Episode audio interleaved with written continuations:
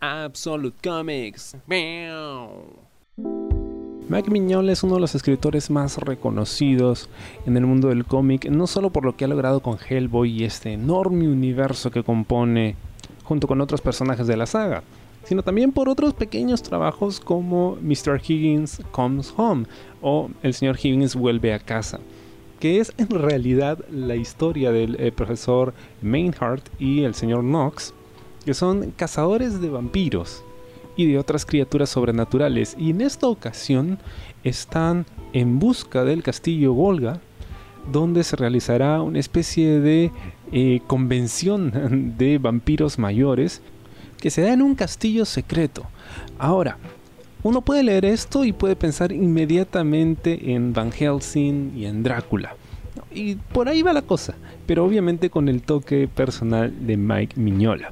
En esta ocasión nuestros protagonistas van a ir a buscar al señor Higgins, que le da el nombre al título de esta obra, que fue víctima del conde que ocupa ese castillo, que va a ser el anfitrión de esta reunión de los no muertos, y que les cuenta el testimonio de cuando se encontró con estos seres. Él obviamente ya no quiere volver, no quiere saber más de esto, quiere la muerte, pero el profesor Meinhardt lo convence para que le dé información y lo ayude a volver al castillo a enfrentarse con estos seres.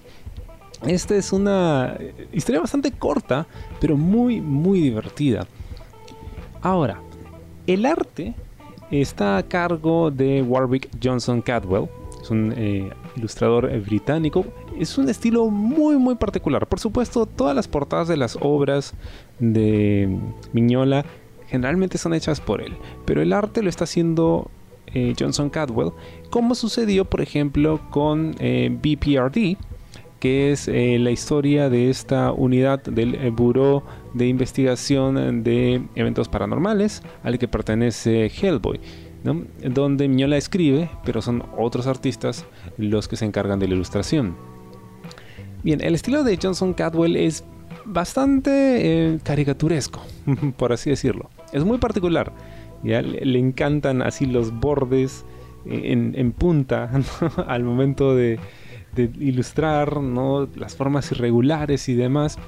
Pero funciona bien y además es como algo fresco para ver en una historia de Miñola.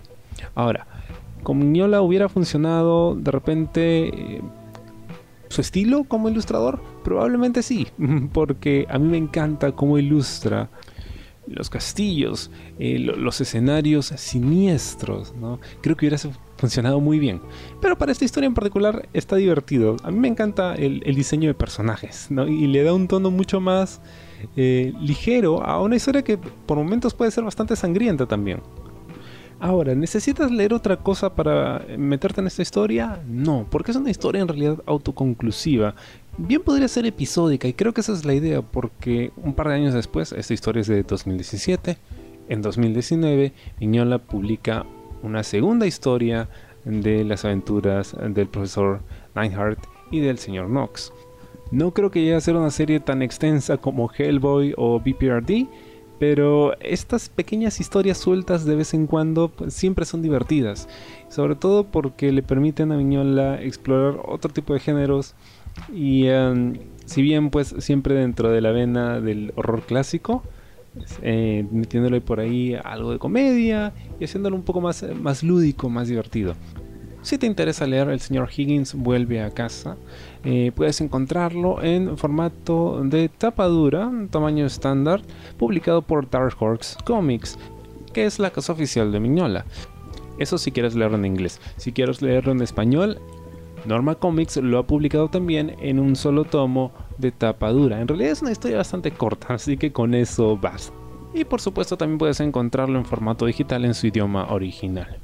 El señor Higgins vuelve a casa. Es un cómic que no puedes dejar de leer.